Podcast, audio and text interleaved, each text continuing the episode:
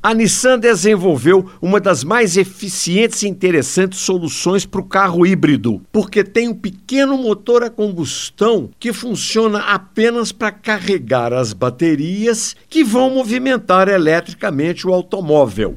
Ou seja, ao contrário dos outros híbridos, o motor a combustão não traciona o automóvel, só carrega as baterias, o que torna o sistema muito eficiente energeticamente falando. Alguns carros da Nissan no exterior já contam com esse tipo de propulsão híbrida chamado pela fábrica de e-Power. E ela agora anuncia a vinda de um carro com este sistema para a América do Sul. E faz mistério, não diz para que país. Por qualquer problema mercadológico, mas está na cara que o carro será o Nissan Kicks e que ele virá com este sistema para o Brasil até o próximo ano.